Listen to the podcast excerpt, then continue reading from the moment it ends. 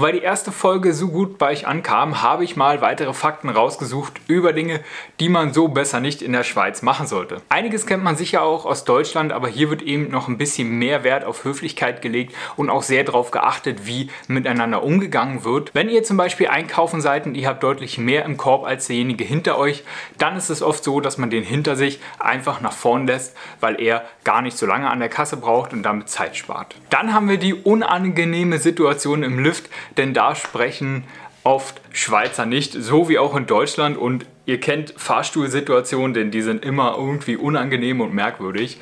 Also ja, so auch hier. Ein weiterer Punkt ist, wenn ihr auf dem Land unterwegs seid, dann grüßt man höflich und freundlich die Person, die man dort trifft. So auch in den Alpen, wenn ihr irgendwo wandern seid und so, dann sagt man sich einfach freundlich Hallo.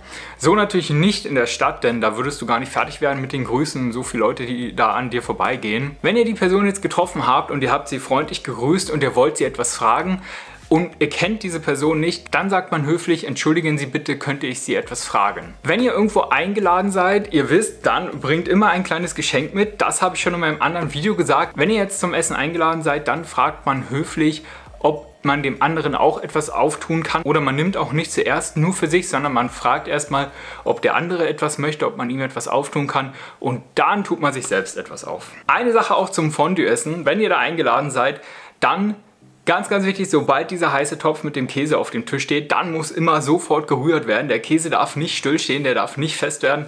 Also es muss immer einen geben, der permanent den Käse umrührt. In der Schweiz ist es beim Fondue-Essen so, dass Alkohol im Fondue ist. Das wusste ich nicht. Ich habe damals das erste Mal Kontakt gehabt auf der Herbstmesse in Basel. Da habe ich einen Käsebengel gegessen. Ich hoffe, es ist richtig ausgesprochen. Und da war Alkohol drin und das wusste ich nicht. Und ich trinke nie Alkohol oder so gut wie nie Alkohol. Und da muss ich sagen, das hat mir schon gereicht. Wenn ich jetzt überlege, dass viele beim Fondue-Essen vorher sogar das Brot in Alkohol tauchen und dann mit Käse essen, also da ist hochprozentiger am Werk bei so einem Abend und da geht ihr freudestrahlend nach Hause, denke ich. Daher auch, wenn ihr euch etwas zu trinken einschenkt, wie auch beim Essen, fragt ihr die anderen, ob man jemanden auch noch etwas einschenken darf.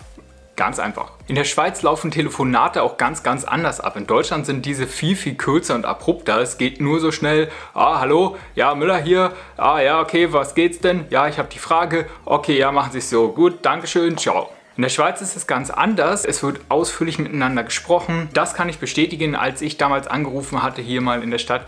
Ich habe mit demjenigen wirklich in einem Amt eine halbe Stunde telefoniert und wir haben uns ausgetauscht. Wir sind wirklich tief ins Detail gegangen, als es um unser Problem ging. Das habe ich in Deutschland noch nie erlebt, dass sich jemand so viel Zeit für mich genommen hat bei einem Telefonat oder in einem Amt, in dem ich gewesen bin. Da wurde ich eher schnell abgefertigt und so und dann war der nächste dran und ciao. In der Schweiz gilt grundsätzlich, dass Autofahrer anhalten müssen, wenn sie einen Zebrastreifen erreichen. So auch in Deutschland. Trotzdem geht man aber nicht einfach rüber über den Zebrastreifen, man wartet trotzdem und wird vorgelassen. Einfach eine Frage der Höflichkeit und auch der Sicherheit natürlich, weil Zebrastreifen heißt nicht gleich, dass jeder für euch anhält und bremst. Daher auch der Spruch, auch wer an Schicksal glaubt, schaut trotzdem nach links und rechts. Oder? Oft sind es die kleinen Gesten, die den Tag verschönern. So auch in der Schweiz, wenn du über die Straße gehen möchtest und derjenige dich rüberlässt, dann hebst du freundlich die Hand und bedankst dich bei ihm. Ich denke, für viele von euch sind diese Punkte nicht neu gewesen, denn es sind einfach Gesten der Höflichkeit, die man so im Alltag machen sollte. Oder mal den Knick gelesen. Dazu habe ich euch mal eine Knigge-Version unten in der Infobox verlinkt, falls ihr euch mehr mit Anständigkeitsgesten beschäftigen möchtet.